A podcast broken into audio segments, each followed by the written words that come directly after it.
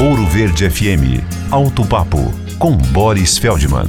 De repente aparece uma trinca no seu para-brisa, mas você pensa: como é que veio assim do nada? Nenhuma pedra bateu no vidro, mas não foi do nada, pois pode ter batido alguns dias antes uma pedrinha no vidro, fez apenas um furinho que você não percebeu, e esse furinho foi se estendendo por uma trinca. E a dica é: enquanto está no furinho, leve nesses especialistas em reparo de para-brisas. Até porque essa trinca é considerada ilegal pelo Código de Trânsito, pois prejudica a visibilidade. Outra possibilidade, principalmente no inverno, é da trinca ter surgido de um choque térmico, ou seja, uma rápida variação da temperatura ambiente que subiu ou desceu alguns graus num breve intervalo de tempo.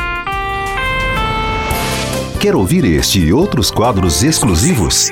Em Curitiba, sintonize 105,5 em FM ou acesse ouroverdefm.com.br. Disponível também nas principais plataformas digitais de streaming e redes sociais.